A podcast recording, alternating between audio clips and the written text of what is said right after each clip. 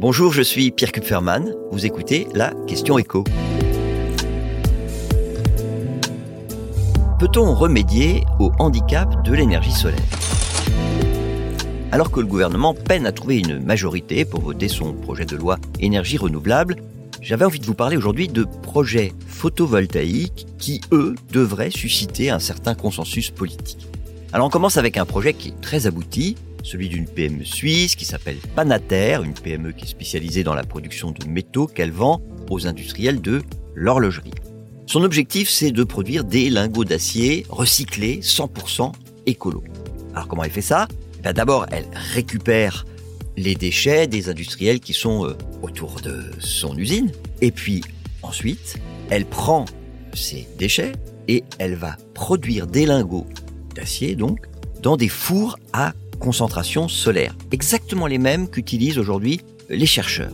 Donc c'est une technologie éprouvée qui permet d'atteindre les 2000 degrés. Chaque four doit lui permettre de produire 50 tonnes par an dans une ville qui est réputée pour son ensoleillement. On est à La Chaux-de-Fonds, à deux pas de la frontière française. Alors ces fours, ils sont pas totalement opérationnels. Hein. Le premier d'entre eux devrait l'être dans les prochains mois. Mais on est quand même dans un projet pour tout de suite. Parce que le deuxième projet dont j'avais envie de vous parler, il est à plus long terme. Sa particularité, c'est qu'il règle le principal souci de la production d'énergie solaire, l'intermittence. Il s'agit d'aller chercher le soleil là où il brille 24 heures sur 24, dans l'espace.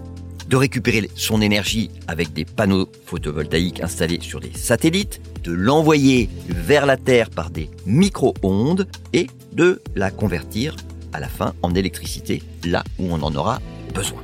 Donc en plus de l'intermittence, vous réglez le problème des terrains disponibles qui, par définition, ne sont pas illimités. Alors qui est derrière ce projet?